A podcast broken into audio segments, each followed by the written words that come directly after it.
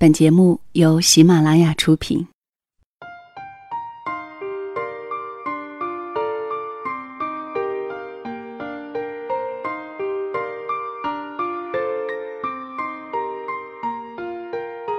这里是晚上十点，谢谢你的到来，我是小溪。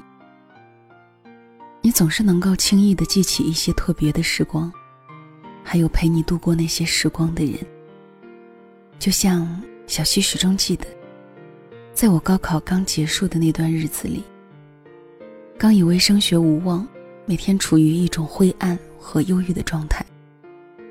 小 A 那个时候是我最好的朋友，他成绩优秀。高考之后，知道我情绪低落，天天来找我，陪我说话，跟我聊天儿，也不说任何安慰我的话，只是陪在我的身边。那个时候内心是孤独的。可是又那么害怕孤独，希望能有一个人在身边知冷暖。而小 A 的陪伴无异于雪中送炭，他恰到好处的存在，又恰到好处的保持着沉默，让那段暗无天日的时光，也不是那么绝望。后来成绩勉强上线，被自己报考的学校招收，也算是如愿以偿。小 A 却因为估分不准，没有上他最心仪的大学。后来我们分开在两个城市上学。后来再好的友谊也逃不过距离，我们终究是越来越远。只是现在每每想起高考，想起那段日子，就会想起他，想起陪我一起走过的姑娘。今天讲给你的这个故事。是杨希文写的。这个故事叫做《在我最胖的时候遇见你》，以下来和你一起分享。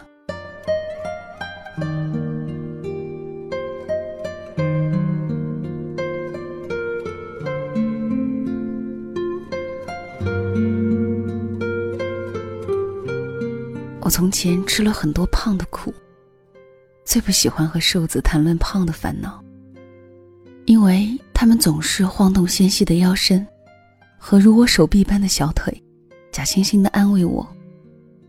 也可能是骨架大，骨架大的人都容易显胖。我骨架小，但是肉其实也蛮多的。我吃的也不少，消化系统不好，还是胖一点健康啦。你也没有那么胖，不需要减肥啦。更别提那些漂亮又骄傲的女孩子了。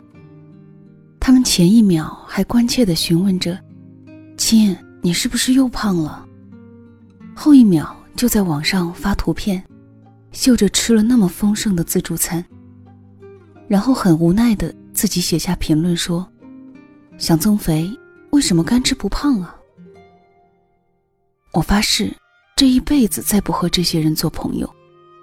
咬牙切齿地把一样样食物都看清楚。心里非常邪恶的想：“胖死你！”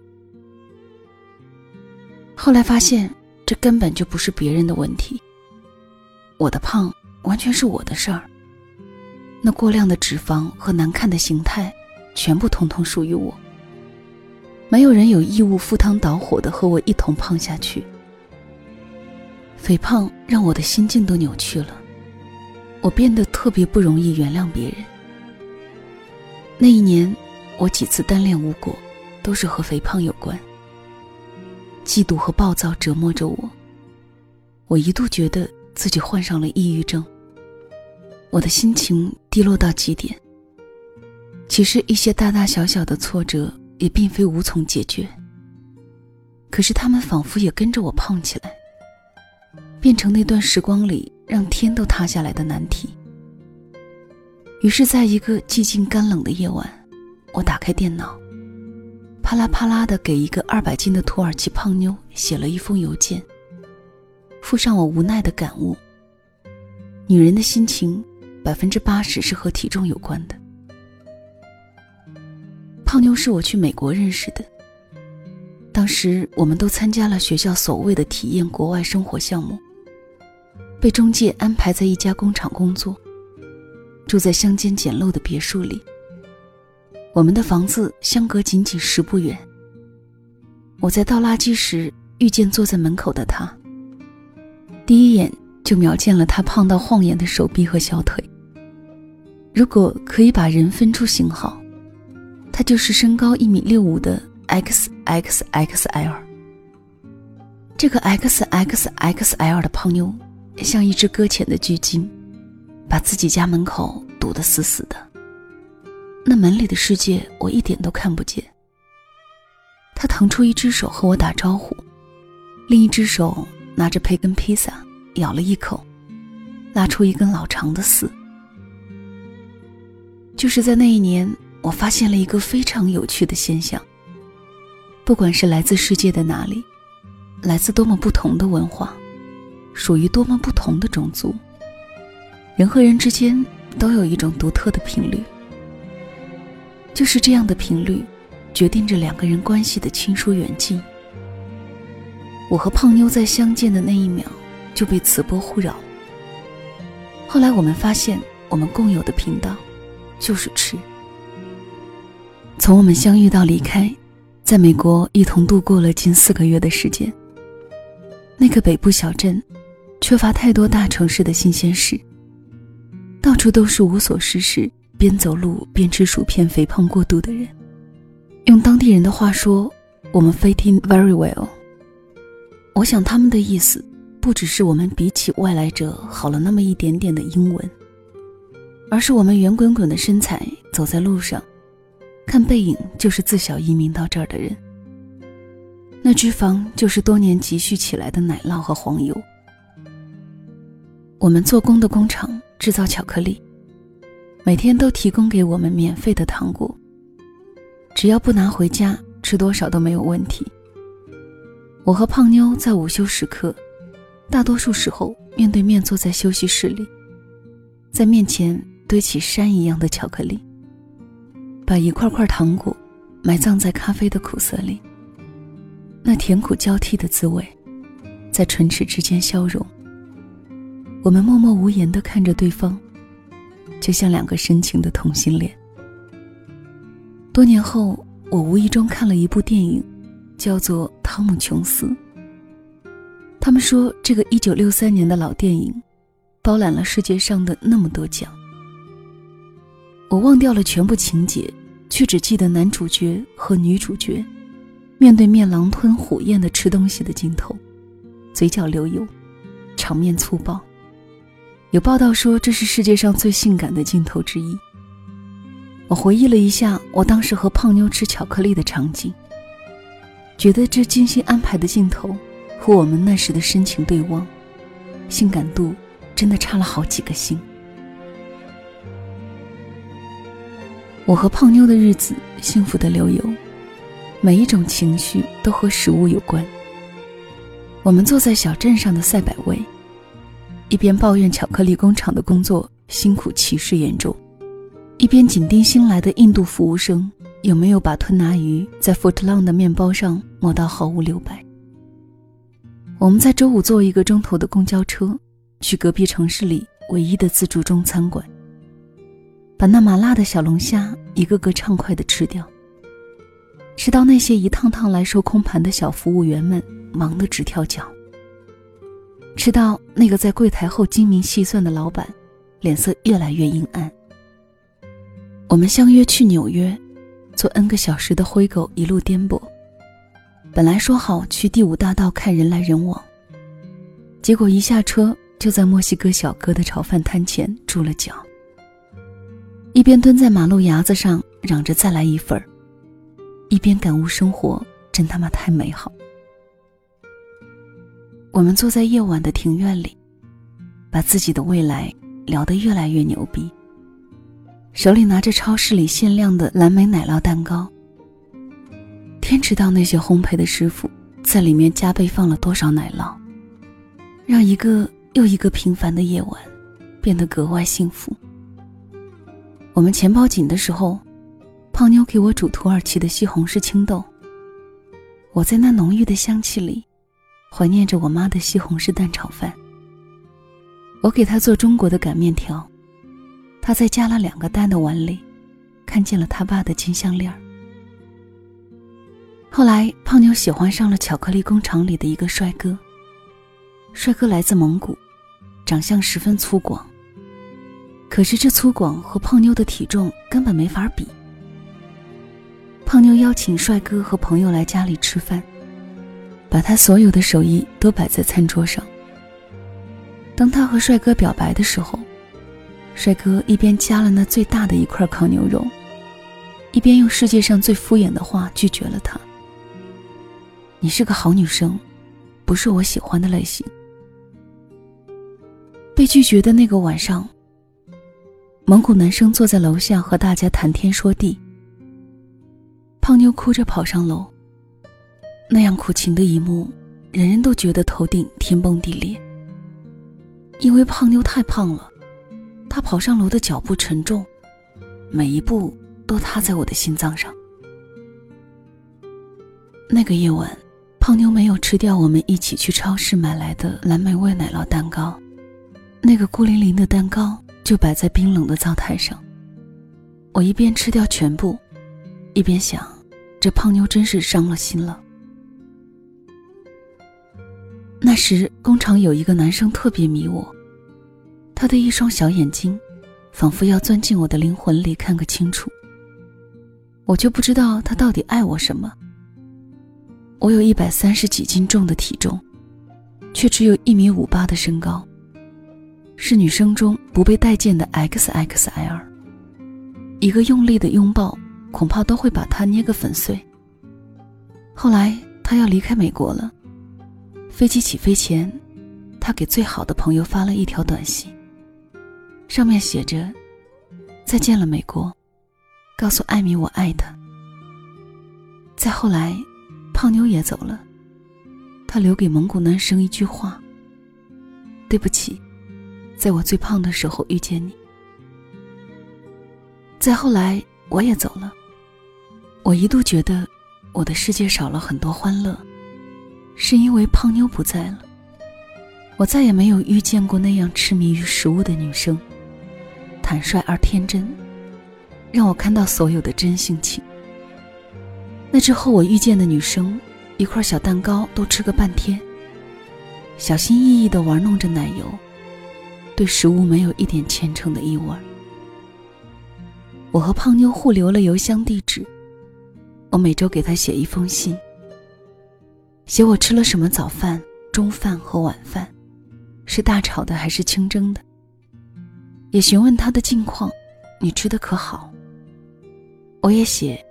你知道麻辣拌吗？那是一种很特别的中国北方食物。所有的菜需要水煮，再用十二种材料凉拌。写到最后，我哭了。我还是一周一次给胖妞写信，胖妞给我的回复却越来越少了。他最后给我写信，只有短短的一句：“感谢你。”在我最胖的时候遇见你，我看到他脸书上的照片越来越瘦，关于食物的信息却越来越少。我忽然感受到前所未有的背叛。我觉得我胖得太寂寞了。那个夏天，我不再收到胖妞的来信，我对世界的期待变得稀薄。我毕业、工作，再次出国。发胖变瘦，再发胖，把身体折腾做很多形状。我对一个男生进行着深深的单恋，表白后被拒绝的干脆。他的朋友传话给我，说他在网上浏览我从前的照片儿，非常遗憾的说：“你看这某某某，从前瘦的时候还不难看，怎么在最胖的时候遇到我了呢？”后来，我一个人度过很多艰难的时光。食物不再成为我的安慰，因为我再也遇不见一个朋友，把一份超大的披萨放在我面前，陪我变胖的那样爽快。有一天，我在春天里走着，忽然哭起来。周围走过那么多的女生，她们拥有那么多我没能拥有的美丽。她们有一尺七的脚踝和纤细的腰身。她们有可以互换服装、一同摆拍的闺蜜们。他们有成群的男孩子围在身边，争先恐后的邀请他们去星巴克里坐一坐。我盯紧自己粗粗的小腿，哭的眼泪掉进嘴巴里。我真的不想变成一个该死的胖姑娘。我开始瘦下去，在某一个程度几乎要瘦空自己，和另一些瘦瘦的女孩坐在咖啡店里，喝不加糖的苦咖啡，用勺子玩弄着吃不完的蛋糕和它厚重的奶油。我们各自怀着不同的心思，没有讲太多真心的话。最后有人说。真的是想不通，为什么可以有女生那么不尊重自己，每天吃超多的甜食，肥死自己哦。我喝光苦咖啡，想起在胖妞被蒙古男生拒绝之后的一个夜晚，他给我看他瘦时的照片。他站在一棵茂盛的树跟前，脸尖尖的，腰身相当明显。他比一般土耳其人白皙的脸蛋儿，画着精致的淡妆。整个人笑得高贵又优雅。我不知道胖妞是如何在那个夏天胖成那副模样，穿着加肥的 T 恤和男士牛仔裤，走路永远身体前倾，像是一架无法起飞的飞机，在地面上愚笨的滑行。我想胖妞并没有背叛我，她只是比我提早一步长大了。谢谢你，我的小胖妞，在我最胖的时候遇见你。你没有像其他人那样令我难过，你陪着我义无反顾地胖下去，在那个脂肪泛滥的夏天，给了我最壮烈的友谊。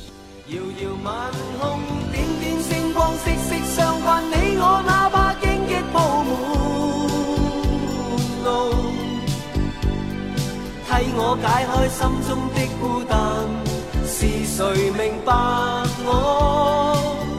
情同两手。一起开心，一起悲伤，彼此分担，总不分我或你。你为了我，我为了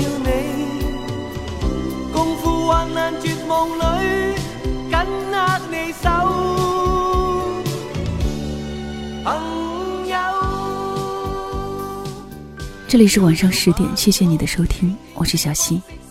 小溪更多的节目可以关注喜马拉雅小溪九八二，节目文稿和音乐信息可以关注小溪的微信号，微信号是两个人一些事。那个在你过去的时日里和你一起担当和经历的人，是给了你青春色彩的人，我们都会记得。好啦，这期节目就是这样了，谢谢你的收听，晚安。